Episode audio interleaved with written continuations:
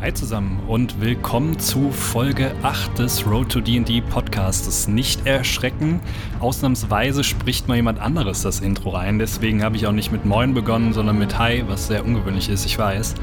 Wir werden heute die ersten Klassen besprechen, beziehungsweise die erste Klasse. Wir werden alles rund um den Barbar besprechen und geben euch so einen kleinen Einblick darüber, was es mit Klassen auf sich hat und warum das mit das Kernelement in D&D ist. Viel Spaß!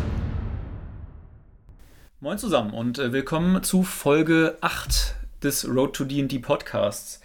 Ähm, ich sitze hier mal wieder mit Christian und wir unterhalten uns heute über Klassen. Ein Thema, wo ich tatsächlich relativ viel Angst vor hatte, weil es super komplex ist. Aber wir machen das super easy und super eingängig für jeden. Zumindest versuchen wir es, ne? Ja, das auf jeden Fall. Man muss nämlich tatsächlich wissen, äh, Klassen sind, ich würde schon sagen, das Kernstück ähm, von DD, also zumindest für die Spieler. Und dementsprechend gibt es hier auch unendlich viele abgefahrene Kombinationsmöglichkeiten. Die Rassen, die wir in den letzten zwei Folgen schon mit euch durchgegangen sind, tun dazu natürlich ihr Übriges, äh, wie man die beiden Sachen immer gut kombinieren kann. Aber ja, Klassen äh, ist, ein, ist ein großes Brett und da wird es, das wird uns jetzt auf jeden Fall die nächsten Folgen auch begleiten. Ja, ja, wir haben uns aber dazu entschieden, jetzt mal einfach nur einen groben Überblick über die Klassen zu geben, beziehungsweise uns dann pro Folge wirklich nur einer Klasse zu widmen und in dem Fall dann auch wirklich nur irgendwie bis zum vierten Level, weil alles darüber macht einfach zum Start jetzt gerade für Anfänger keinen Sinn. Genau, Ziel ist nämlich letztendlich den ähm, Einsteigern so ein bisschen äh, unter also den Einsteigern unter euch so ein bisschen Eindruck zu geben, für, für was für einen Spielstil diese Klassen da sind, wie ihr den nämlich tatsächlich dann aus gestalten werdet, werdet ihr selbst entscheiden müssen. Das können wir euch nicht abnehmen. Äh, natürlich sind die ähm, Art und Weisen, wie diese Klassen konzipiert sind und wie man, wie diese Klassen auch gespielt werden sollen, so ein bisschen in einem Korridor vorgegeben. Aber ihr werdet merken, gerade in der Kombination von Klassen und Unterklassen gibt es unfassbar viele abgefahrene Kombinationsmöglichkeiten, die quasi jedem Spielstil irgendwie so ein bisschen zuträglich sind. Aber wie gesagt, damit ihr so ein bisschen groben Eindruck habt, ob das was für euch sein könnte oder nicht, die verschiedenen Klassen, ähm, das sollte Ziel von dieser Übung sein hier. Ja, dann würde ich auch schon direkt reinsteigen. Oder hast du noch irgendwas zu ergänzen? Nee, vielleicht wäre noch äh, zu ergänzen, dass wir uns hier auch wieder nur auf das Players Handbook beziehen und jetzt nicht auf irgendwelche anderen ah, genau. Erweiterungen, um es einfach auch wieder ein bisschen simpler zu halten. Genau, nämlich da, äh, ich glaube, wir hatten es in der letzten oder vorletzten Folge auch nochmal kurz umrissen. In anderen ähm, Regelwerken, aber auch sogar Abenteuerbüchern gibt es neue Klassen, die auch stetig erweitert werden. Aber ja, vollkommen richtig, wir beschränken uns hier auch wieder nur auf das Players Handbook. Ähm, und um euch schon mal so ein bisschen äh, einzustimmen, beziehungsweise einen kurzen Überblick zu geben, was Klassen überhaupt sind. Ähm, Klassen sind sowas wie Barbaren, Baden, Stiebe, Druiden und so weiter und so fort. Klassen sind nämlich tatsächlich die Rollen, die ihr ausfüllt im DD-Universum. Und Klassen haben verschiedene Unterscheidungspunkte, die sich dann voneinander differenzieren. Klassen, beispielsweise nur um ein paar zu nennen, Baden, Druiden, Barbaren oder ähnliche, haben nämlich unterschiedlich viel HP, die von, also äh, Trefferpunkte auf Deutsch, ähm, die von ihrem Trefferwürfel festgelegt werden. Dieser Trefferwürfel ist tatsächlich wortwörtlich zu nehmen. Es ist tatsächlich der Würfel, mit dem dieser euer Charakter dann seine Trefferpunkte würfelt, würfeln wird über, die, über seine komplette Existenz hinweg sozusagen. Und entsprechend hat er direkten Einfluss, ob euer Charakter besonders viel einstecken kann oder nicht. Ich mache mal ein paar Beispiele. Der Barbar, über den werden wir uns heute noch ein bisschen mehr unterhalten, hat einen W12-Trefferwürfel, also einen zwölfseitigen Würfel, mit dem er über sein Leben hinweg seine Trefferpunkte immer weiter erhöhen wird. Und ist deswegen, dadurch, dass es halt bis zu zwölf äh, bis, bis zu einem Wert von 12 hochgehen kann, ähm, sehr viel kräftiger und sehr viel oder kann sehr viel mehr einstecken als beispielsweise die Klasse eines Magiers, die nur einen W6, also einen sechsseitigen Würfel zur Verfügung hat, um die eigenen Trefferpunkte zu würfeln. Also super entscheidend, ob ihr vielleicht ein Charakter seid, der irgendwie in der ersten Reihe steht und dann vielleicht auch mal die ein oder andere Axt frisst ähm, oder eher in den hinteren Reihen sein solltet.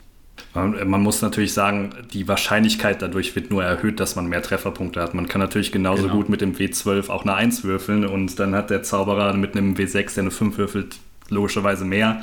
Aber die Wahrscheinlichkeit ist natürlich deutlich höher, mit dem W12 eine höhere Zahl zu würfeln. Genau. Ähm, also das, dieser, dieser Würfel ist auch nur ein Indikator. Der andere Indikator für die Trefferpunkte eures Charakters ist euer Konstitutionswert. Ähm, aber wie das mit den Trefferpunkten in eurem Character Sheet funktioniert, ähm, das haben wir euch zum einen auch schon in den äh, Character Sheet Folgen erklärt. Ähm, da gerne auch nochmal reinhören.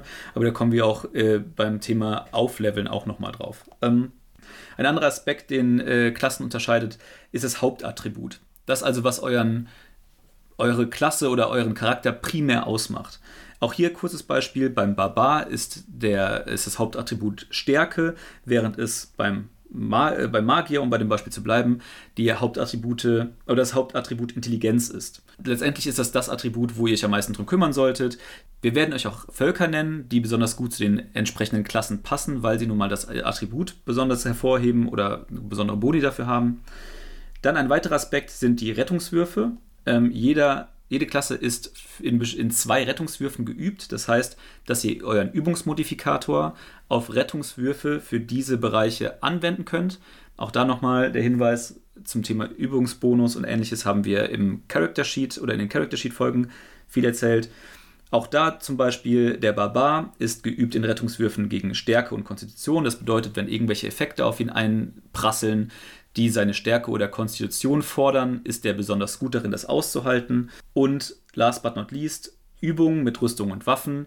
Auch da haben die Klassen unterschiedliche Voraussetzungen, welche Waffen äh, sie besonders gut führen können oder mit welchen Rüstungen sie trotzdem noch besonders ähm, behende sind. Genau. Und das so ein bisschen als Überblick. Was man dazu auf jeden Fall auch noch sagen muss, äh, das wird dann, das Hauptattribut wird auch nochmal relativ interessant, wenn es dann mal ans äh, Multiclassing geht.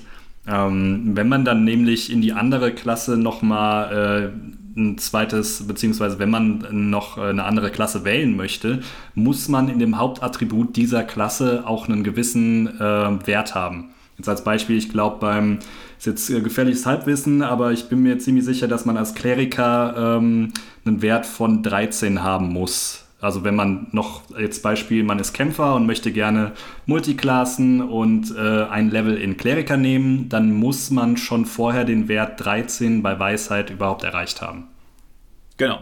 Ja, bin ich mir auch ziemlich sicher. Ähm, also, dem, wie gesagt, jedes, jede Klasse hat so sein Hauptattribut und da muss man dann prinzipiell was drauf haben. Es würde ja keinen Sinn machen, ähm, wenn du jetzt einen extrem unfähigen, äh, also wenn du quasi Barbar bist und dann noch irgendwie extrem unfähig in deine Kleriker-Spells sein solltest. Aber das Thema Multiclassing, äh, beziehungsweise wie man, wie ihr in eurem Charakter zwei Klassen vereinen könnt, äh, da werden wir auf jeden Fall zu einem späteren Zeitpunkt nochmal zu kommen, weil das ist auf jeden Fall auch ein extrem komplexes Thema. Da können ganz verrückte Sachen passieren. Ja. Also nur mal als Ausblick, prinzipiell hindert euch niemand daran, wenn ihr äh, ein Level aufsteigt, neues, eine neue Klasse zusätzlich zu eurer aktuellen Klasse zu wählen und dann seid ihr, obwohl ihr ein Level 2 Charakter seid, seid ihr ein Level 1 Barbar und ein Level 1 Schurke. So. Und äh, das wäre vollkommen möglich und ihr könntet am Schluss irgendwie, wenn ihr, auf wenn ihr ein Level 10 Charakter seid, könntet ihr äh, 10 Level 1 Klassen haben wenn euer Spielleiter das erlaubt. Aber wie gesagt, das jetzt mal so ein bisschen als Überblick, worüber wir eu mit euch reden wollen bei den einzelnen Klassen.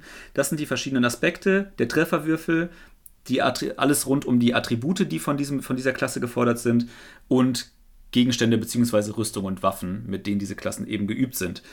Außerdem gibt es bei den Klassen natürlich noch ganz viele verschiedene Aspekte rund um, ähm, äh, was für besondere Eigenschaften sie haben, was bestimmte, Fäh was, äh, bestimmte Fähigkeiten sie haben.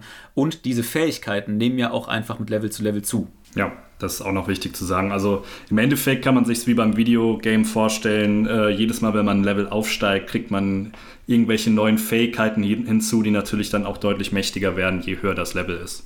Genau, und äh, das ich glaube, wir hatten das auch mal irgendwann, irgendwann in einer alten Folge.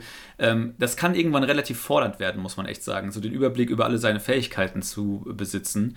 Ähm, deswegen auch immer der Hinweis, gerade für neue Spieler, auch wenn es manchmal so ein bisschen verführerisch klingt, was weiß ich, sich direkt irgendwie einen Charakter zu bauen, der Level 3 oder Level 4 oder 5, Level 5 hat und dann entsprechend mit dem direkt in ein höherleveligeres Abenteuer mit eurem Spielleiter einzusteigen. Ich kann euch nur dazu raten, fangt echt mit dem Level 1 Charakter an, lernt mit den Leveln, die dieser Charakter dann äh, bekommen wird über die Zeit, die Fähigkeiten einzusetzen. Denn ähm, ich bin, halte mich jetzt für einen relativ erfahrenen Spieler und selbst mich überfordert es dann manchmal, wenn man irgendwie so einen Level 5 oder 6 Charakter vorgesetzt bekommt, weil irgendwann werden die ganzen Fähigkeiten, die so ein Charakter hat und all die zig Kombinationsmöglichkeiten daraus schon relativ erschlagend.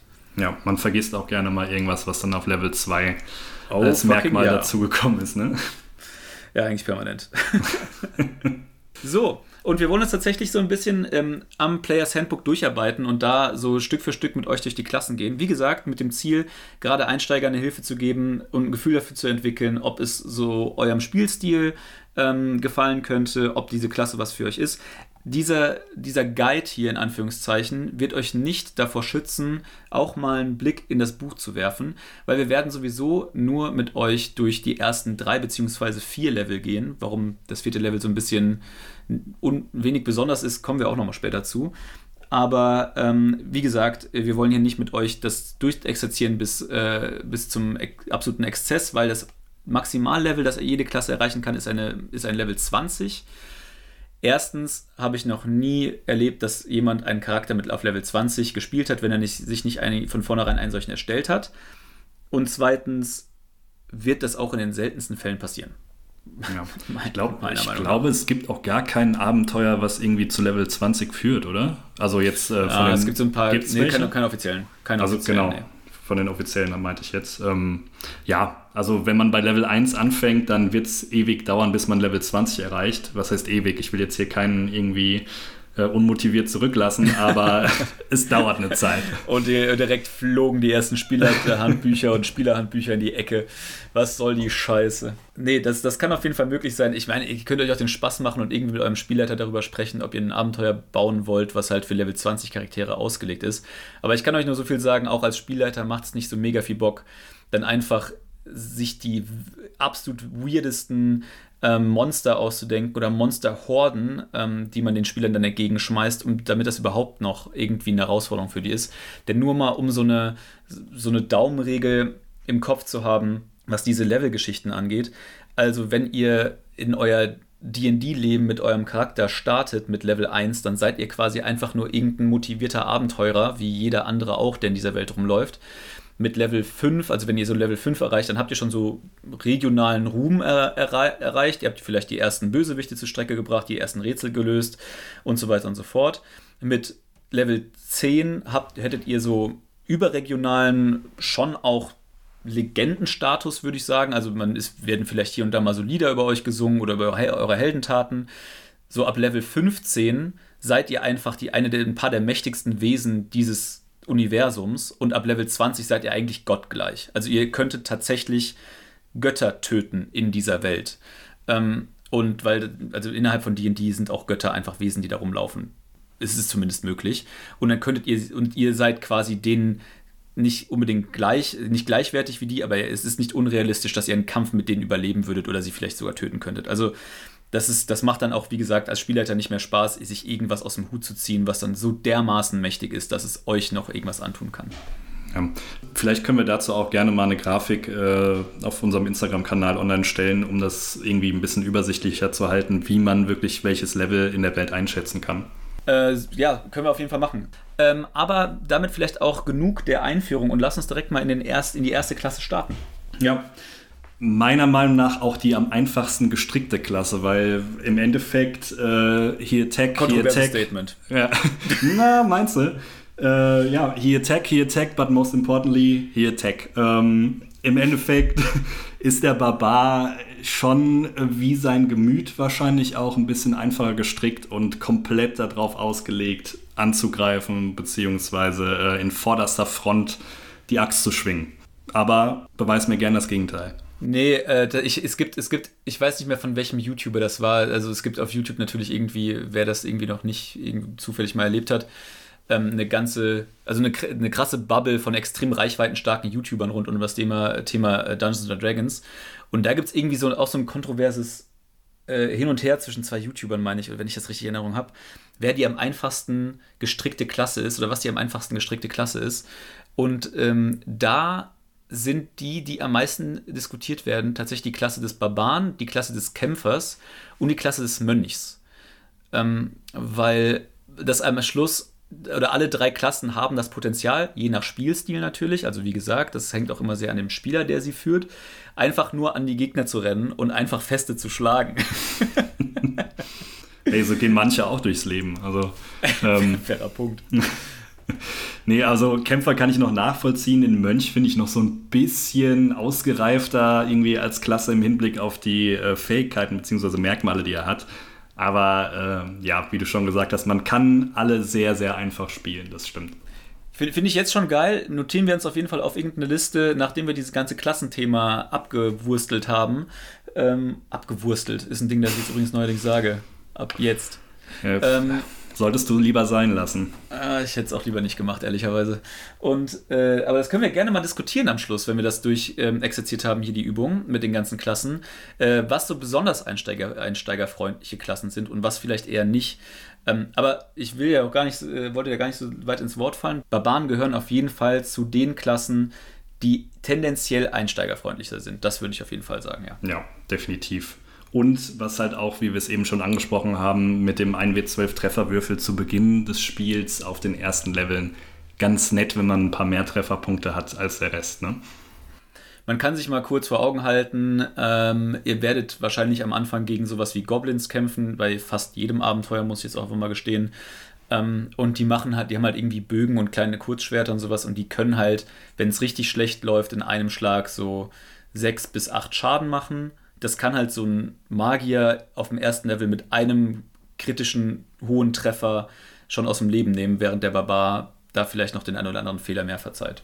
Ja. Ähm, ja, aber dann lass uns doch mal auf die Klassenmerkmale vom Barbar kommen, weil äh, Trefferwürfel haben wir ja schon gesagt, 1W12. Ähm, Vielleicht ist da zu Beginn auch noch ganz nett zu sagen, auf Level 1 erhält man diese, diesen Trefferwürfel als volle Zahl. Das heißt, ihr haltet ähm, auf dem ersten Level die kompletten 12 plus jeweils immer den Konstitutionsmodifikator, den man dann jeweils hat. Genau, vielleicht, ich bin mir, nur um das mal ähm, zu komplettieren, ich weiß nämlich wirklich nicht, äh, inwiefern wir das genau beschrieben haben, wie das dann bei den, äh, beim Aufsteigen der Level geht. Ihr habt nämlich, wenn ihr die Level aufsteigt, natürlich auch die Möglichkeit, dass euer Trefferpunkte-Maximum erhöht wird. Selbstverständlich. Wäre ja ziemlich komisch, wenn ihr mit 10 Trefferpunkten auf Level 1 startet und dann halt irgendwie bis auf Level 20 dann als Held irgendwie immer noch diese 10 Trefferpunkte hättet und von einem Goblin aus dem Leben geschossen werden könnt. Ähm, denn es läuft so, dass ihr mit jeder, also ihr startet auf Level 1 mit dem Maximum eures Trefferwürfels, bei dem Beispiel des Barbaren mit 12, plus dem Konstitutionsmodifikator. Der wird wahrscheinlich irgendwo bei so 3 liegen, vielleicht 4. Ähm, wenn ihr Pech habt, 2.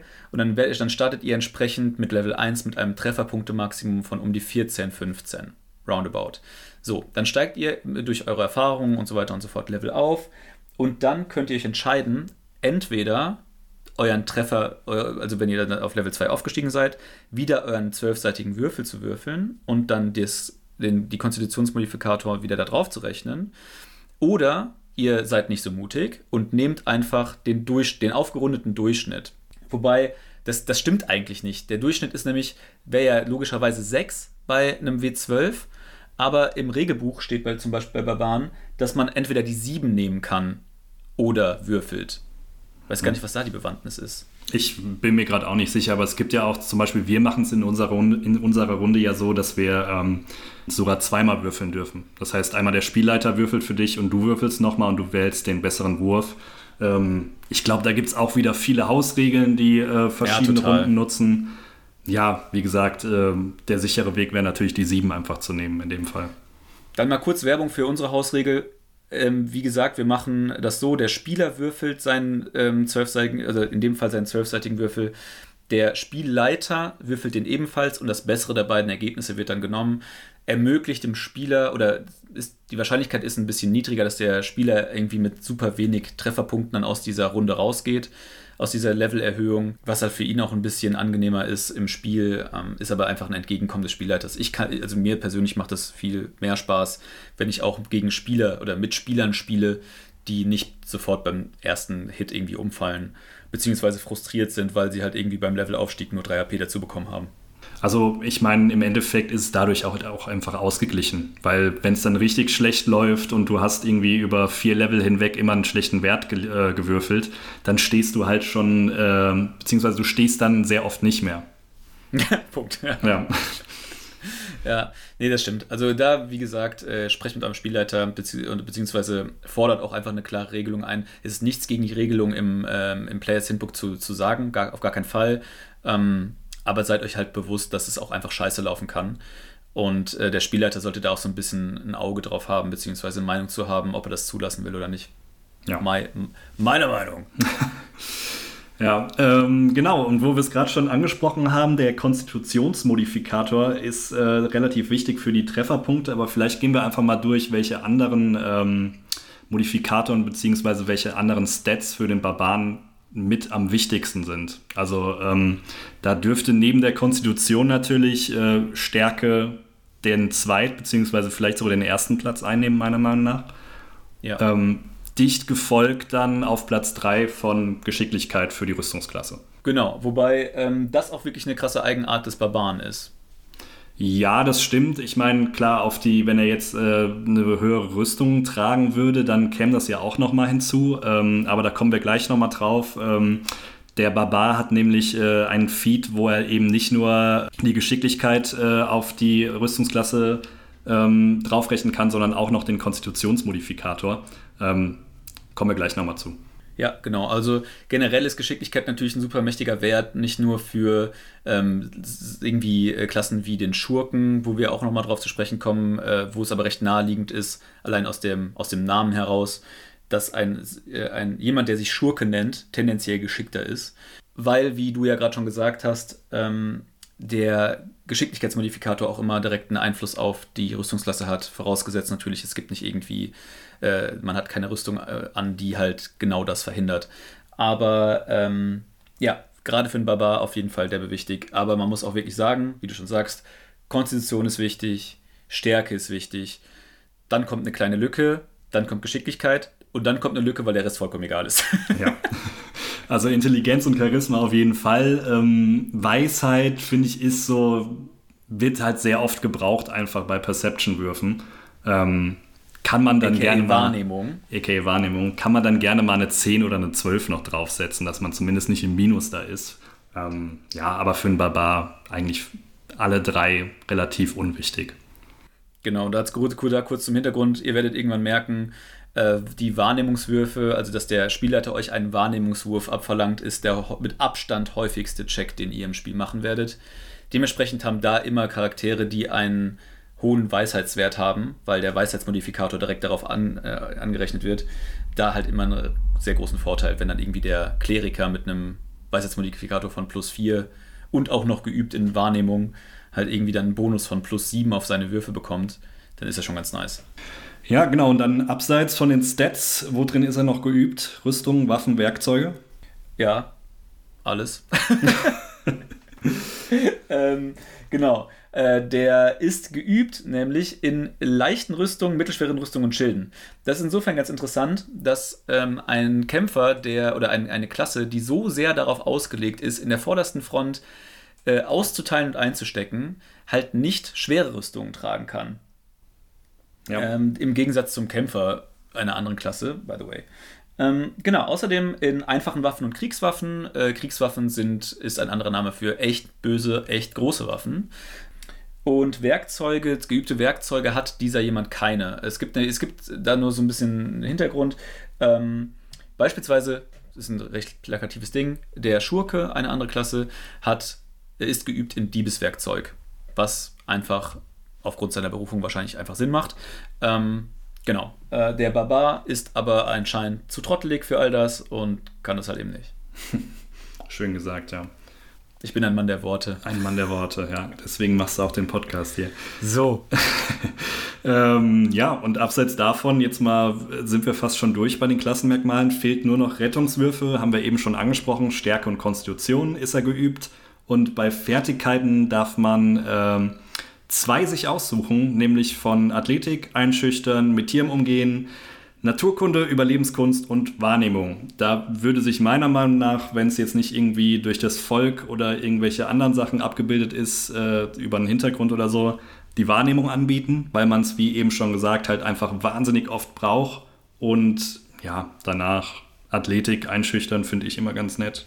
Ja, unbedingt. Also man muss auch einfach mal sagen, Der Barbar ist jetzt, wenn man sich einfach seine Rolle in dieser Welt oder in den meisten Gruppen anguckt, jetzt nicht der investigative Detektiv so. Ne? Also da würde ich auch, ich meine, klar, Wahrnehmung ist immer wichtig, ähm, aber wenn der Barbar jetzt nicht der, der Charakter ist, der am äh, der mit besonderem Augenmerk durch die Welt geht, so, dann finde ich das, ich das auch schon vollkommen legitim. Da finde ich auch so Sachen wie dann Athletik oder Einschüchtern, also einfach ein krasses Auftreten zu haben, beziehungsweise einfach seine Kraft auch besser äh, irgendwie einsetzen zu können, finde find ich da fast realistischer so. Hm. Ich meine, nichts gegen geübte Wahrnehmung, äh, wie gesagt, braucht man derbe häufig, aber ob der Barbar das jetzt so als zentrales Element braucht, I don't ja. know. Ja, man muss ja auch nicht immer min-maxen. So.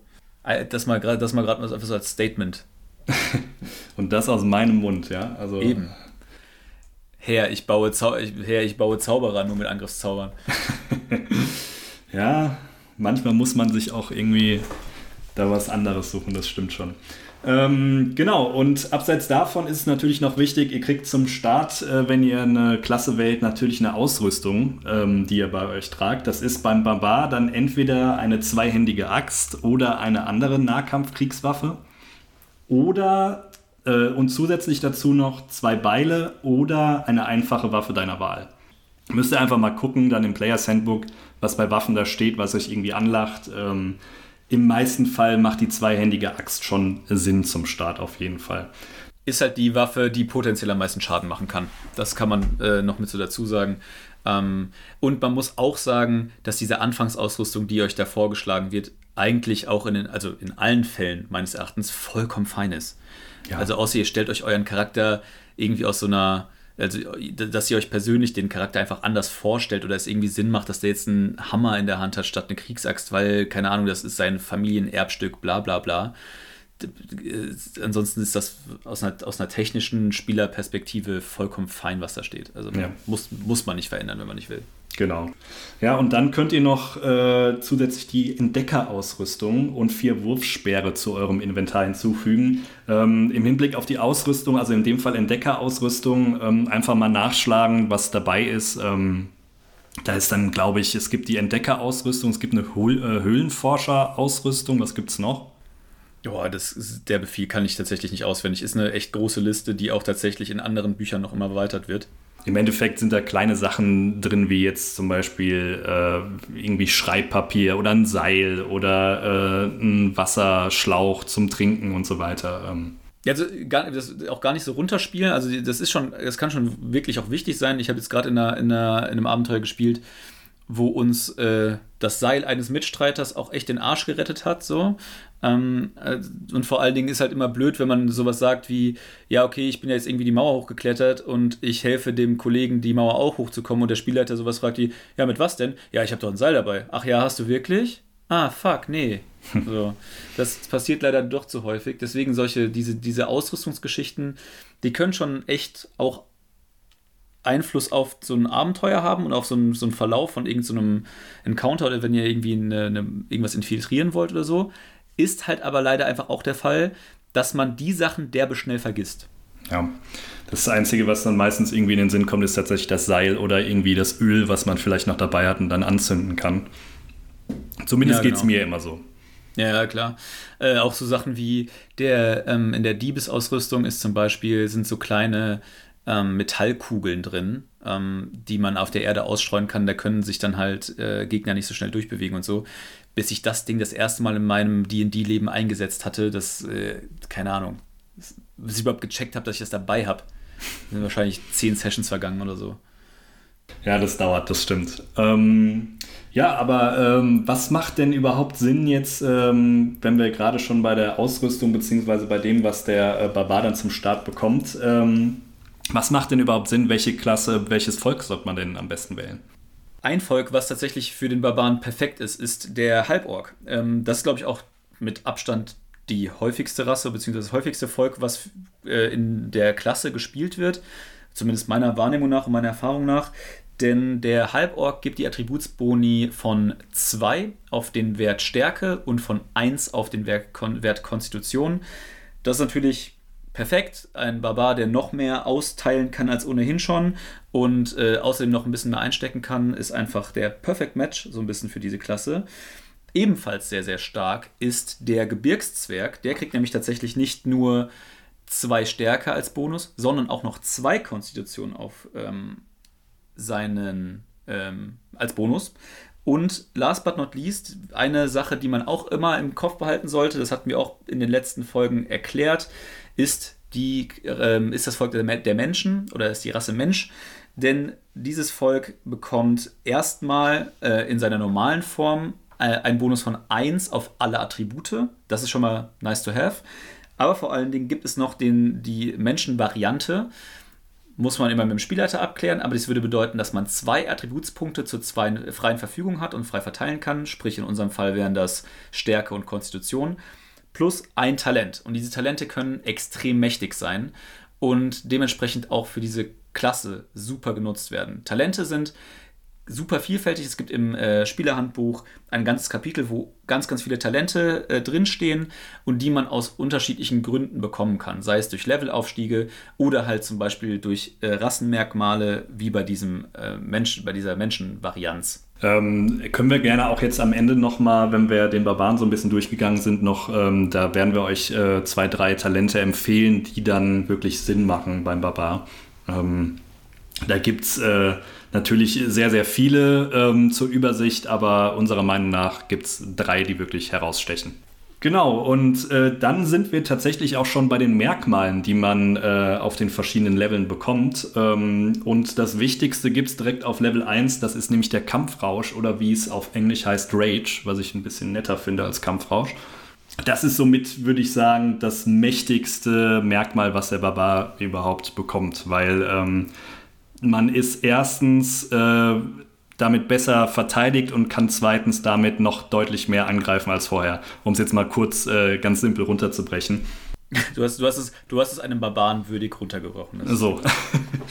ähm, wird eigentlich von jedem Barbar in fast jedem Kampf genutzt, wenn es jetzt nicht gegen irgendwelche schwachen Gegner geht oder so. Aber ähm, macht immer Sinn, das als Barbar zu nutzen, denn ähm, man kann es als Bonusaktion, kann man in den Kampfrausch verfallen als Barbar. Und das heißt, man ist dann bei jeglichen Stärke-Rettungswürfen im Vorteil, ähm, beziehungsweise bei allen Rettungswürfen, die auf Stärke äh, basieren, ist man im Vorteil. Und ihr erhaltet zusätzlich, wenn ihr einen Nahkampfangriff ausführt, noch einen äh, zusätzlichen Schaden. Das heißt, ihr erhaltet nicht nur äh, im Fall von einer Axt, wäre es jetzt zum Beispiel der ähm, Stärkebonus als äh, Schaden, den ihr habt, beziehungsweise der Modifikator. Wenn er jetzt beispielsweise plus 3 wäre, erhaltet ihr zusätzlich noch durch den Kampfrausch noch ein plus 2 dazu. Das steigt pro Level ein bisschen. Am Anfang ist es plus 2. Ich glaube, die nächste Erhöhung ist dann auf Level 5, wenn es mich nicht ganz täuscht. Nee, vollkommen gelogen, ist erst auf Level 9. Ähm, das heißt, man kann sich die plus 2 noch ein bisschen merken. Und äh, zusätzlich dazu seid ihr noch resistent gegen Hieb, Stich und Wuchtschaden, wenn ihr im Kampfrausch verbleibt. Denn da gibt es auch noch ein paar Regeln. Ihr seid nicht immer im Kampfrausch, wenn ihr den als Bonusaktion startet. Auch sehr, sehr wichtig. Das ist aber vielleicht auch ein ganz cooler, ähm, äh, ganz coole Eigenschaft, die man noch so ein bisschen heraus, ähm, sollte. Denn wie schon gesagt, der Barbar ist nicht geübt mit schweren Rüstungen und dementsprechend ist auch so seine ganze Fähigkeit, in der vordersten Front zu stehen und auch hier und da was einstecken zu können, so ein bisschen darin begründet, dass er relativ gut darin ist, aus verschiedenen Fähigkeiten Schaden zu reduzieren ein zentrales Element ist natürlich dieser Kampfrausch und wenn ihr mit einem Barbaren zusammen in der Gruppe spielt, werdet ihr auch irgendwann derbe davon genervt sein, dass sobald der Typ irgendwen angreift, er sagt, ich verfalle in einen Kampfrausch. Aber ähm, das ist nun mal einfach zentrales Element und hilft natürlich, wie gesagt, beim Schaden machen, aber vor allen Dingen auch beim Eindämmen von Schaden. Denn wichtig ist, der Kampfrausch dauert nur eine Minute und er endet vorzeitig, wenn ihr in einer Runde keinen Schaden erleidet oder niemanden angreift. Das heißt, immer darauf achten, jemanden angreifen, beziehungsweise wenn ihr schon Schaden bekommen habt in der Runde, ist es egal, aber ähm, sonst, wenn das nicht der Fall ist, endet der Kampfrausch vorzeitig. Dabei sind äh, zwei Sachen noch so ein bisschen herauszustellen, denn äh, wichtig ist genau das, was du gerade gesagt hast. Der muss Schaden erleiden. Es reicht nicht, wenn man einfach nur angegriffen wird und der Gegner einen nicht trifft oder äh, verfehlt oder was auch immer, ähm, das zählt dann nicht. Also ihr könntet von, ähm, wenn ihr niemanden trefft in einer Runde und auch nicht getroffen werdet, endet der Kampfrausch. Eine andere Option ist, ähm, dass ihr bewusstlos werdet. Dann ähm, endet der Kampfrausch auch automatisch. Macht ja auch irgendwie Sinn, wenn ihr mega sauer seid und auf den Gegner zustimmt und dann bewusstlos werdet, dann seid ihr nicht bewusstlos sauer. Ähm, Eine sehr, sehr, sehr bildliche Darstellung. Ja, und äh, wie am Anfang auch schon gesagt, ähm, es ist vielleicht auch noch wichtig darauf zu achten, dass ihr jetzt nicht unbedingt gegen schwache Gegner in den Kampfrausch verfallt, weil zumindest auf dem ersten Level könnt ihr nur zweimal pro lange Rast äh, in einen Kampfrausch verfallen. Auch das steigt wieder mit höheren Leveln, aber zu Beginn ist es nur zweimal am Tag. Genau, das ist generell bei fast allen aktiven Fähigkeiten, also die man irgendwie aktivieren muss, ähm, der Fall, dass die halt irgendwie limitiert sind. Entweder durch eine kurze Rast, also dass man sie so und so häufig pro kurze Rast macht, oder so und so häufig pro lange Rast. Lange Rast, nur nochmal um das zusammenzufassen, hatten wir, glaube ich, auch schon im Character Sheet-Thema ähm, erklärt. Eine lange Rast ist quasi das Nächtigen, dass man acht Stunden pennt. Das kann man einmal pro 24 Stunden machen. Ähm, kurze Rasten sind immer ein Aufenthalt von einer Stunde, wo ihr euch sozusagen irgendwie kurz, irgendwie kurz hinsetzt, kurz regeneriert und euch da sogar heilen könnt, indem ihr diese Trefferwürfel würfelt, die, von denen wir schon die ganze Zeit reden. Aber dazu können wir auch gerne nochmal ähm, gesondert ein bisschen was erzählen. Ja, ähm, eine Sache wird schon so ein bisschen deutlich beim Barbaren und zwar, dass er eigentlich nicht besonders gut gerüstet ist, um in vorderster Front zu stehen, dadurch, dass er nicht mit schweren Rüstungen geübt ist, aber mit diesem Kampfrausch-Ding natürlich schon so ein bisschen äh, den ersten Schritt in die Richtung geht, dass er halt anders sich gut darauf vorbereitet hat, in vorderster Front zu stehen und auch mal den einen oder anderen Schlag zu kassieren, nämlich den Schaden zu reduzieren. Ähm, das ist bei Kampfrausch ein zentrales Element, das äh, ermöglicht ihm quasi fast allen eingehenden Schaden zu halbieren. Ein anderer Aspekt ist auch die Fähigkeit ungerüstete Verteidigung. Die ermöglicht ihm äh, nämlich sogar ohne Rüstung eine ganz anständige Rüstungsklasse zu haben. Die sagt nämlich aus, oder diese Fähigkeit gibt ihm die Möglichkeit, dass seine Rüstungsklasse 10 plus sein Geschicklichkeitsmodifikator plus sein Konstitutionsmodifikator ist. Also es kann schon einiges sein, gerade wenn man halt den Fokus darauf legt, bei der, seiner Charaktererstellung und bei, dem Wahl, bei der Wahl seiner Rasse, kann es durchaus sein, dass wir hier irgendwie zwei Modifikatoren haben, die drei sind beispielsweise.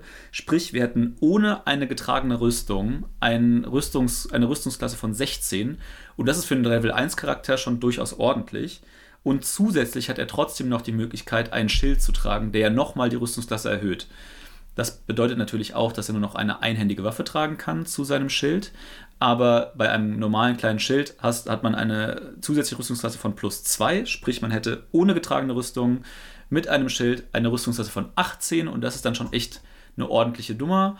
Ähm, wobei ich ehrlicherweise sagen muss, ich kenne sehr wenige Barbaren, die auf ihre Zweihandwaffe verzichten würden.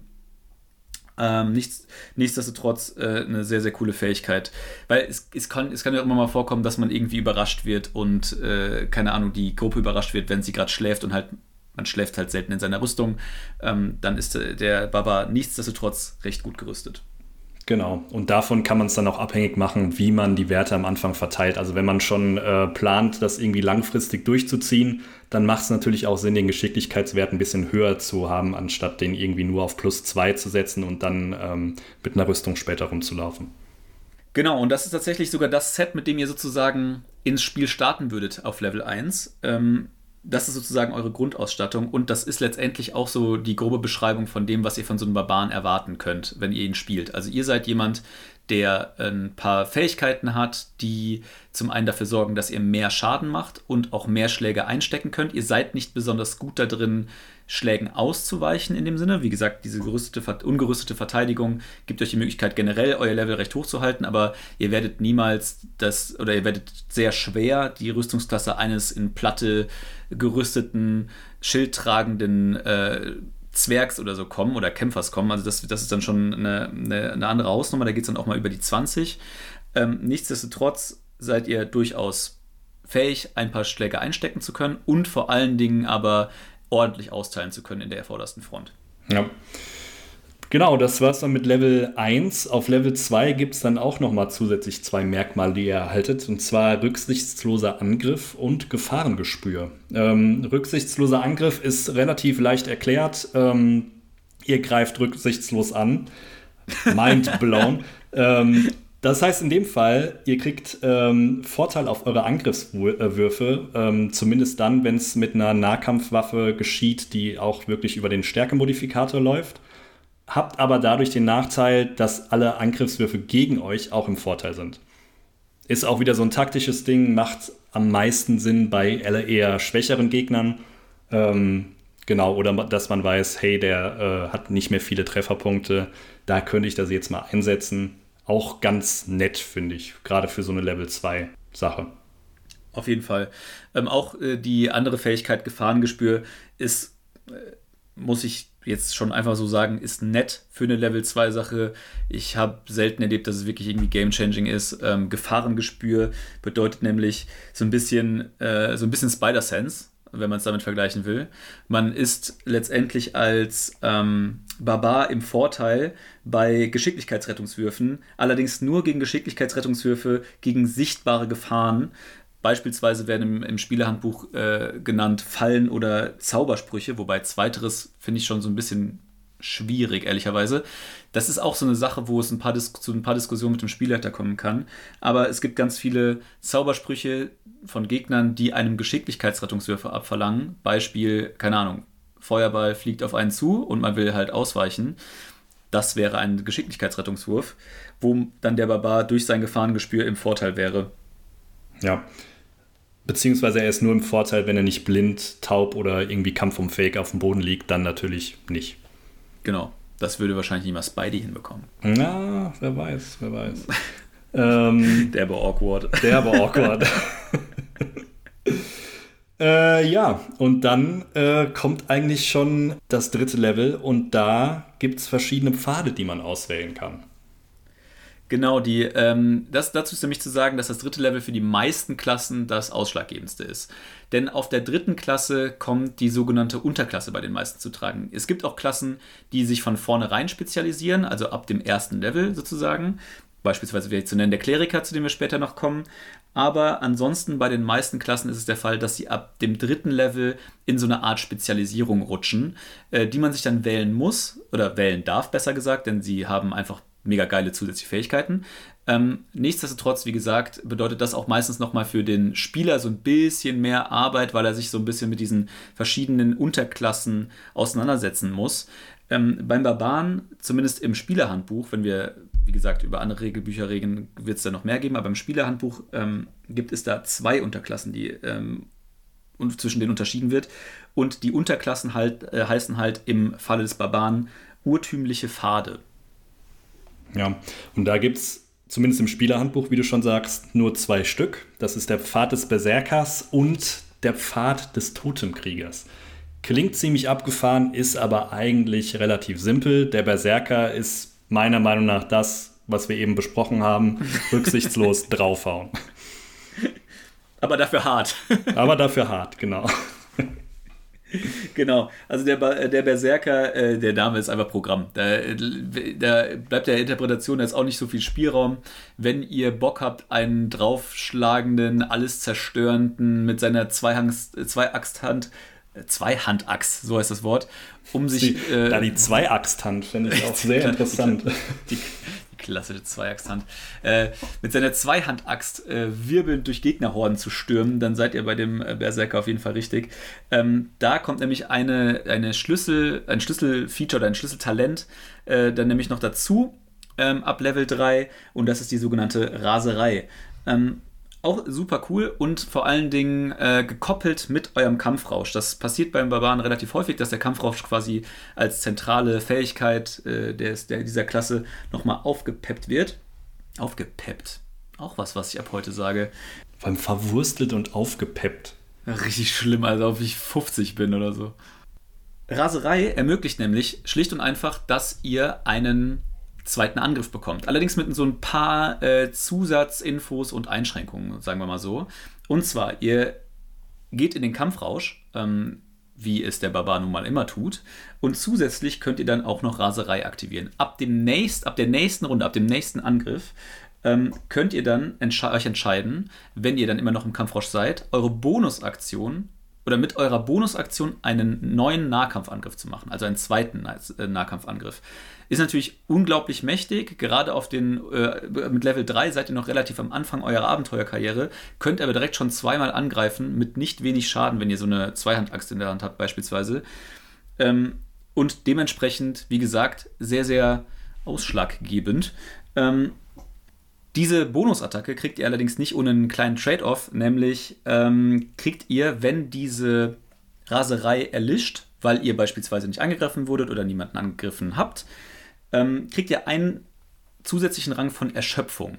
Erschöpfung ist eine Statusskala innerhalb des D&D-Regelwerks und tritt ein, beispielsweise, wenn ihr äh, euch entscheidet, äh, aus irgendwelchen Gründen lange nicht zu schlafen, ihr seid mehrfach K.O. gegangen in einem Kampf, dem Spielleiter ist einfach danach oder was auch immer, dann kann der Spielleiter euch einen Erschöpfungswert geben oder in dem Fall kriegt ihr ihn quasi aus den Regeln her generiert. Und dieser Erschöpfungswert ähm, schränkt euch ein, bis ihr das nächste Mal lang rastet. Ähm, Beispiel, ähm, wenn ihr einen Erschöpfungsrang habt von 1, habt ihr einen Nachteil bei allen Attributswürfen generell. Das ist natürlich schon einfach, wenn ihr so eine Zeit lang durch einen Dungeon laufen müsst und dann irgendwie allerlei Fallen und irgendwie gegnerischen Zaubern ausgesetzt seid, schon echt ziemliche Scheiße. Und so geht es immer weiter bis zur Maximalstufe von 6 und das ist schlicht und einfach der Tod. Ähm, Tod wegen Erschöpfung. Das wäre richtig scheiße. Ähm, aber zwischenzeitlich wird es halt immer ernster. Und also beispielsweise die erste Stufe ist Nachteil bei allen Attributswürfen. Äh, bei, bei Stufe 2 habt ihr die Hälfte eurer Bewegungsrate. Stufe 3 Nachteil bei allen Angriffs- und Rettungswürfen.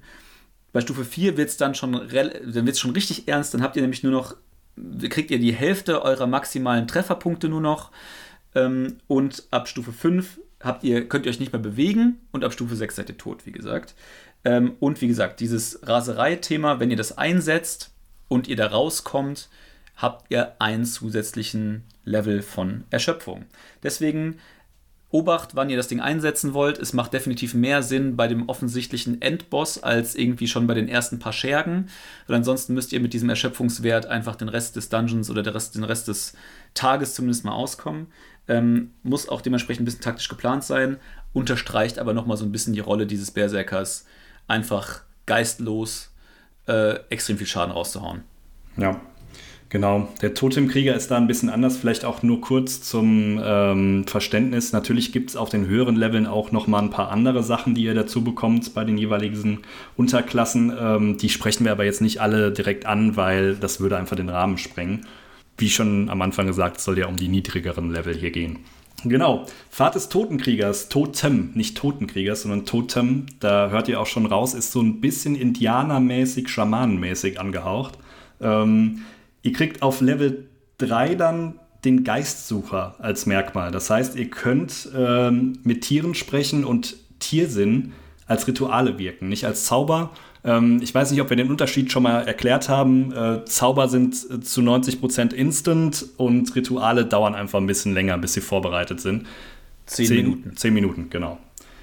Ganz nett, da merkt man auch schon, ist halt sehr tierverbunden, äh, diese Unterklasse was nämlich auch äh, zusätzlich mit dem Merkmal Totemgeist einhergeht. Das heißt, ähm, je nachdem, wo der Barbar, den ihr spielt, dann herkommt, äh, hat er einen Totemgeist, mit dem er verbunden ist. Das kann sogar sein, dass er dadurch dann merkmalmäßig so ein bisschen diesem Totemgeist gleicht. Ähm, zum Beispiel hier ist als Beispiel bei einem Adler aufgeführt, dass irgendwie seine Augen ein bisschen gelber werden oder so, oder zumindest so ein bisschen äh, vogelartiger wirken.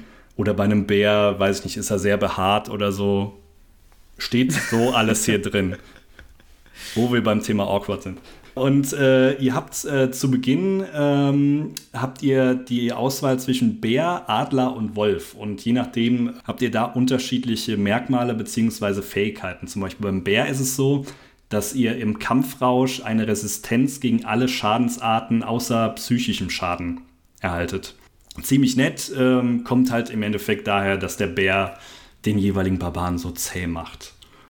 Es ist halt sozusagen die, die Tank-Version des Barbaren, muss man quasi sagen. Also macht ihn quasi noch ähm, mehr, mehr fake, sozusagen äh, weniger Schaden einzustecken, obwohl er nicht unbedingt mehr Rüstung hat. Genau, ja.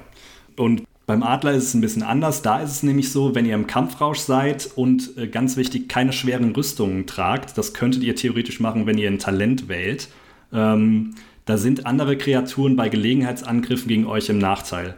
Auch ziemlich nett. Zusätzlich erhaltet ihr noch ähm, das Merkmal, dass ihr die Spurtaktion als Bonusaktion verwenden könntet. Also ihr könntet theoretisch auch relativ gut weglaufen, wenn es denn mal nötig ist.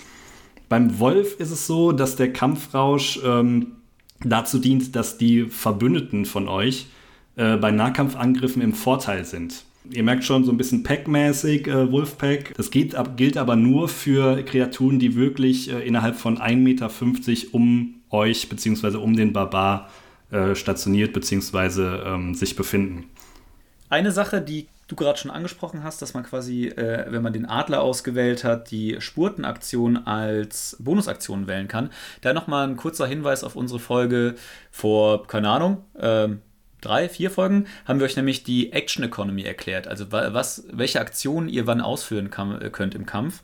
Und eine, die Spurtenaktion ist normalerweise eine volle Aktion. Und äh, wie gesagt, mit so etwas kann man dann, oder mit dieser Adlerfähigkeit oder diesem Adlergeist, kann man dann äh, die, das Spurten auch als Bonusaktion ähm, ausführen. Wem das jetzt noch nicht so viel sagt und was, der, was die Unterscheidung davon ist, kann ich sehr diese Folge ans Herz legen. Ich hatte jetzt auch gerade nämlich vor zwei Tagen, ähm, ja, äh, wieder äh, in einer Abenteuerrunde das Thema, ähm, dass die Spieler sich nicht so hundertprozentig sicher waren, was man alles äh, als Aktion oder Bonusaktion und so weiter machen kann. Ähm, das fällt auch echt erfahrenen Spielern immer wieder schwer, diese Auswahl dafür sich vor Augen zu führen. Ich kann nur sehr ähm, für diese Folge werben. Ähm, macht definitiv Sinn, sich das mal vor Augen zu führen. Ja, und das war's dann äh, tatsächlich schon mit Level 3. Äh, so schnell kann es gehen. Wenn ihr dann zu Level 4 kommt, könnt ihr euch entweder dazu entscheiden, äh, zwei Punkte bei einem Stat zu erhöhen, beziehungsweise vielleicht zwei Stats um einen Punkt zu erhöhen. Aber ihr könntet euch auch dazu entscheiden, wenn euer Spielleiter das denn zulässt, ein Talent zu wählen.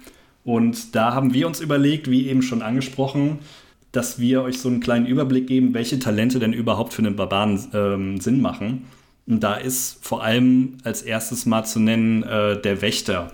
Ähm, ja, der Wächter ist äh, eine, also generell nochmal kurz, ganz kurz zu Talenten. Talenten, eine riesige Liste von, äh, von Möglichkeiten, die man noch zusätzlich hat, um seinen Charakter aufzuwerten oder äh, seine eigenen, seinen eigenen Interessen nach zu formen. Ähm, die Talente, die wir euch hier gerade vorstellen oder die wir euch jetzt nochmal vorstellen zu den einzelnen Klassen, sind so kleine Tipps, von die unserer Meinung nach einfach Sinn machen. Ähm, aber wie gesagt, das soll euch nicht gar nicht einschränken. Das, äh, guckt euch diese Liste gerne durch. Da sind teilweise super interessante Sachen dabei, die auch klassenunspezifisch einfach Sinn machen können. Ähm, aber die sind auf jeden Fall unsere, äh, unsere Lieblinge einfach für diese verschiedenen Klassen. Zum einen, wie du gerade schon gesagt hast, äh, der Wächter. Ähm, der Wächter, äh, wie der Name schon so ein bisschen sagt, ist eher für so eine defensive Interpretation des Barbaren gedacht, denn ähm, er also mit diesem Talent habt ihr ein bisschen mehr Möglichkeiten, nicht unbedingt mehr Schaden einzustecken, aber die Gegner besser an euch zu binden. Ähm, das bedeutet, äh, wenn irgendwie ihr gegen eine Horde mobiler Gegner ähm, kämpft und ihr euch irgendwie auf die zubewegt und die sich in eurer Nahkampfreichweite befinden, habt ihr hier die Möglichkeit zu verhindern, dass die auf eure Gegner zulaufen oder auf eure Mitspieler zulaufen und dort irgendwie äh, den Magier umhauen oder ähnliches. Denn ihr habt drei Aspekte, die mit diesem Talent kommen. Der erste Aspekt ist, dass ihr, wenn sich jemand aus eurer Nahkampfreichweite rausbewegt, kriegt ihr den sogenannten, ge sogenannten Gelegenheitsangriff. Da haben wir euch schon mal von, auch bei dieser Action Economy Folge von erzählt.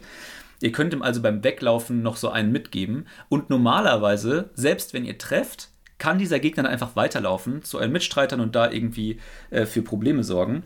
Wenn ihr diesen Wächter, dieses Wächtertalent wählt, ist es aber nicht so. So, wenn ihr dann nämlich trefft mit eurem Gelegenheitsangriff, reduziert ihr den, die Bewegungsrate dieses Wesens auf null. Sprich, wenn ihr trefft, kann der nicht von euch weglaufen. Die zweite Sache ist, die dem Wächtertalent so ein bisschen ähm, noch zugutekommt, dass auch nochmal Hinweis auf die Action Economy Folge. Es gibt die sogenannte Rückzugsaktion. Die verhindert diesen Gelegenheitsangriff nämlich. Also wenn ihr euch zurückziehen wollt, nutzt diese, Gelegenheit, äh, diese, diese Rückzugsaktion und geht vom Gegner weg und er kriegt keinen Gelegenheitsangriff. Der zweite Aspekt dieser Wächteraktion ermöglicht, dass wenn Gegner diese Rückzugsaktion wählen und sich von euch zurückziehen möchten, das nicht funktioniert. Ihr kriegt trotzdem den Gelegenheitsangriff. Super krass und wie gesagt, in der Kombination mit diesem ersten Aspekt, wenn äh, ähm, ermöglicht euch das, dass der Gegner, der einmal bei euch steht, nie wieder von euch wegkommt, solange er nicht tot ist oder ihr tot seid. Also das ist schon eine sehr, sehr coole Sache. Und der dritte Aspekt dieses Talents ist auch sehr cool, denn ähm, wenn ihr mit einem Gegner im Nahkampf steht, der ein anderes Ziel angreift, könnt ihr eure Reaktion dazu aufwenden, den einfach noch zu schlagen. Also ihr habt quasi einen gratis Nahkampfangriff, obwohl dieser Gegner nicht weggeht. Sozusagen ein Gelegenheitsangriff, obwohl er nicht weggeht. Ähm, auch super cool. Also diese, wie gesagt, gerade für so eine, für so eine defensive Interpretation des Barbaren eine extrem mächtige Nummer. Genau, und wenn du das gerade schon angesprochen hast mit dem defensiven Barbaren, dann lohnt sich auch ein Blick auf das äh, Talent Zäh. Das bewirkt nämlich, dass euer Trefferpunkte-Maximum, wenn ihr dieses Talent wählt, einmalig um das Doppelte deiner Stufe erhöht wird. Ähm, kann man sich jetzt überlegen, ob man das wirklich dann auf Stufe 4 wählen will oder auf Stufe 8 oder 12. Da erhöht sich das nämlich, äh, da könnt ihr nämlich auch nochmal auswählen, eure Attribute äh, zu erhöhen oder eben ein Talent zu wählen. Macht wahrscheinlich mehr Sinn auf höheren äh, Stufen, aber ähm, auch noch dazu, zusätzlich, wenn ihr eine Stufe aufsteigt, erhöht sich auch das Trefferpunkte-Maximum nochmal um zwei Punkte. Ähm, ist dahingehend ganz nett, wenn man dann wirklich viel einstecken will als Barbar, ähm, hat man einfach die Sicherheit, dass man ein höheres Trefferpunkte-Maximum hat. Genau, und wir hatten ja schon gesagt, der Barbar ist nicht unbedingt gut darin, eine hohe Rüstungsklasse zu haben, sondern er wird sehr wahrscheinlich viel Treffer einstecken müssen, ist nur gut darin, diesen Schaden zu reduzieren. Und da ist natürlich gerade das äh, Trefferpunkte-Maximum super essentiell notwendig. Ähm, ein anderer Aspekt, der ebenfalls so ein bisschen mehr dahin, oder ein anderes Talent, das ebenfalls so ein bisschen in diese Richtung noch schlägt, ähm, ist das ähm, äh, Talent belastbar. Das Talent belastbar ermöglicht dir nämlich, oder ermöglicht einem Barbaren, ähm, dass man äh, einen weiteren Attributspunkt vergibt. Also das ist insofern auch immer interessant, weil man hat ja in, auf diesem Level 4 die Wahl, entweder zwei Attributspunkte zu vergeben oder ein Talent zu wählen. Aber es gibt tatsächlich Talente, die einem trotzdem ermöglichen, noch einen Attributspunkt zu vergeben. Also von daher ist der Trade-off dann nicht ganz so groß. In dem Fall ist es dann so, ihr könnt einen Attributspunkt vergeben und habt dann automatisch bei allen Rettungswürfen zu diesem Attribut einen Vorteil. Das klingt jetzt erstmal nicht besonders beson also nicht besonders besonders und vor allen Dingen auch so, als ob das für jedwede Klasse interessant sein könnte. Ist aber beim zweiten Gedanken gerade für den Urban super interessant, weil diese ganzen Sachen wie ähm, Kampfrausch und ähnliches reduzieren ja den eingehenden Schaden, aber meistens nur in Form von ähm, Waffenschaden, also von äh, Stichschaden und so weiter und so fort, aber nicht von magischen Schaden, also psychischem Schaden. Man könnte sich also vorstellen, dass man diesen Attributspunkt auf das Attribut Weisheit setzt, was ja erstmal so ein bisschen kontraintuitiv für die Klasse des Barbaren wäre. Aber gleichzeitig wäre man auch noch geübt auf diese Rettungswürfe auf Weisheit. Und das sind, die, das sind sehr viele der Rettungswürfe, die gegen Zauber gehen, die eher die Psyche angreifen und nicht den Körper. Ergo hätte man noch einen weiteren Aspekt an Schadenstyp, der dem Barbaren schaden könnte, so ein bisschen reduziert oder fast sogar ausgeschaltet, weil äh, natürlich reduziert ein äh, Vorteil auf Rettungswürfe nicht den Schaden, aber es ermöglicht natürlich, ihn einfach zu negieren. Das ist schon eine coole Sache. Ja. Und last but not least, wir haben gerade eben zwar drei angekündigt, aber äh, wir meinten natürlich vier. Rechnen können wir einfach ziemlich gut. Ähm, ist die Meisterschaft mit schweren Waffen. Ähm, wie der Name schon sagt, äh, derjenige, der dieses Talent nimmt, ist besonders gut geübt darin, mit schweren Waffen umzugehen, was ihm den Vorteil bringt, dass wenn er eine, mit einer Nahkampfwaffe einen kritischen Treffer erzielt und die Kreatur dann äh, auf null Trefferpunkte sinkt, dann darf er direkt wieder mit der Bonusaktion noch eine weitere Kreatur angreifen. Ähm, kann natürlich super nett sein, wie eben schon erwähnt, bei der Situation, wenn wirklich viele Gegner um euch rumstehen und der kritische Treffer fällt dann, ähm, dann kann man direkt nochmal Schaden verteilen. Super nice. Und zusätzlich zu dem, was ich gerade erwähnt habe, ist es auch noch so, dass man im Endeffekt äh, seinen Schaden nochmal erhöhen kann. Ähm, funktioniert so, dass ihr sagt vorher, bevor ihr angreift, hey, ich möchte ähm, meinen Angriffswurf ähm, um minus 5 reduzieren. Das heißt, ihr, erhaltet, ihr erhaltet zusätzlich einen Malus von minus 5. Wenn ihr aber dann trefft, ähm, erhaltet ihr auf euren Schaden plus 10 zusätzlichen Schaden. Macht dahingehend Sinn, wenn ihr wisst, hey, unser Gegner hat äh, eine relativ niedrige ähm, Rüstungsklasse und ich treffe auch mit äh, einer minus 5 zusätzlich auf meinen normalen Angriff. Plus 10 auf den Schaden drauf, super nett. Genau, da gibt es auch eine Menge, ähm, tatsächlich eine Menge Monster in, im, äh, im Arsenal eines Spielleiters, die genau darauf abzielen, die quasi einfach nur so Meat Shields sind, die einfach derbe viel Trefferpunkte haben, aber eine ganz niedrige Rüstungsklasse. Und da ist gerade so eine Fähigkeit natürlich echt Gold wert, um so Leute, um, um so Monster schnell niederzuklüppeln. Ähm, ich, ich nenne mal lieber nicht Beispiele, ansonsten gehen da vielleicht ein paar Spieler etwas biased äh, in, in so Abenteuer, Abenteuer rein. Die Erfahrung müsst ihr selbst machen. Ähm, genau, äh, aber das sind dann auch tatsächlich die empfohlenen Talente, die wir euch so ein bisschen mitgeben wollen. Wie gesagt, es gibt eine riesige Auswahl sonst die noch darüber hinaus. Das ist nur so ein bisschen unser subjektiver Eindruck, was da Sinn machen könnte. Ähm, vor allen Dingen letzteres ist natürlich auch für so einen offensiv spielenden Barbaren äh, wieder super interessant. So abschließend vielleicht mal ähm, können wir mal so eine kurze Einschätzung geben, ähm, für welche Art von Spielern das äh, so, so ein Barbar geeignet ist.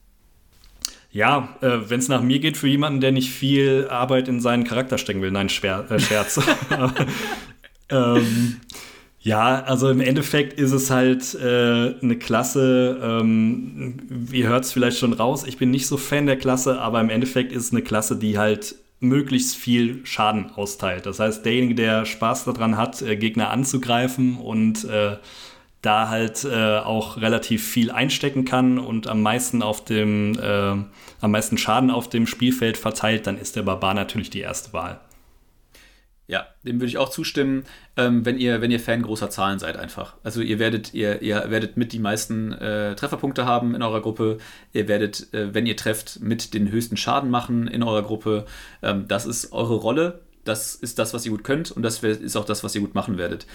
Der Punkt ist nur, und den möchte ich auch nochmal rausstellen, ähm, also auf der, auf der Pro-Seite ist auf jeden Fall, ähm, er ist super einsteigerfreundlich dadurch. Ihr ähm, habt ein Arsenal an Möglichkeiten und an Fähigkeiten, ähm, die auf dieses eine Ziel Schaden machen abzuzielen sind. Ja, ihr müsst da auch auf so ein paar Sachen achten ähm, und die auch hier und da vielleicht mal clever kombinieren und taktisch einsetzen. Allerdings ist das alles einem großen Ziel und zwar heftig Nahkampfschaden auszuteilen untergeordnet er ist halt nicht vielseitig. Und das ist das, was vielleicht erfahrenen Spielern so ein bisschen an diesem Charakter bemäkeln könnten. Ähm, wenn es halt nicht die Möglichkeit gibt, dass man nah an den Gegner rankommt oder irgendwie die Gegebenheiten, äh, keine Ahnung, wegen der Umgebung oder ähnlichem, halt einfach äh, schlecht für diesen Barbaren gestrickt sind, dann ist er am Schluss ganz schnell nur noch irgendwie ein Kleiderständer, der in der Ecke steht und nichts Großartiges machen kann, weil dann kann er vielleicht noch seine Wurfsperre hin und her schleudern. Aber solange er nicht in die Nähe kommt und die Macht seiner zweihändigen Streitaxt auspacken kann, ist er halt nicht besonders zweckmäßig, muss ich einfach sagen. Ähm, zumindest in diesen Interpretationen äh, im aktuellen Spielerhandbuch oder im, äh, im Spielerhandbuch. Ja, also er hat natürlich noch ein paar andere ähm, Unterklassen dazu bekommen in weiteren Ausführungen. Gerade so Xanatas, äh, Guide to Everything, da gibt es schon noch ein paar andere ähm, Unterklassen, die wirklich dann ein bisschen vielfältiger sind. Aber der Grund, also das Grundgerüst der Klasse bleibt natürlich gleich. Ja. Genau, dementsprechend, also wie gesagt, gerade wenn ihr einsteigt in das DD-Universum und das DD-Spielen, dann guckt euch die Klasse an. Äh, super interessant und wir, wir reden da so ein bisschen drüber, als ob das so despektierlich wäre, also so ein bisschen despektierlich drüber, als ob irgendwie schlimm wäre, diese Klasse zu spielen. Ganz und gar nicht. Kann Heiden Spaß machen und vor allen Dingen eure Gruppenmitglieder werden es euch danken, wenn ihr an vorderster Front steht und die Horden von Monstern niedermäht.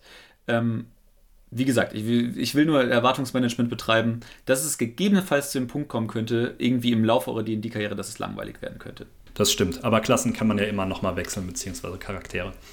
Und damit haben wir euch schon mal so ein bisschen Überblick ge gegeben, generell, ähm, was so die nächsten Folgen auf euch wartet und äh, was ihr mit dem Barbaren so vorhaben könnt, beziehungsweise für was er gut ist. Ähm, und wir freuen uns darauf, äh, euch so ein bisschen durch äh, die weiteren Klassen zu führen. Ja, Genau, wir hoffen, es war so ein bisschen ähm, übersichtlich, was wir hier geredet haben und von uns gegeben haben. Aber ich denke, das war okay. Ich hoffe es zumindest. Ähm ja, wunderbar. Wir freuen uns bis dahin. Ciao. Ciao.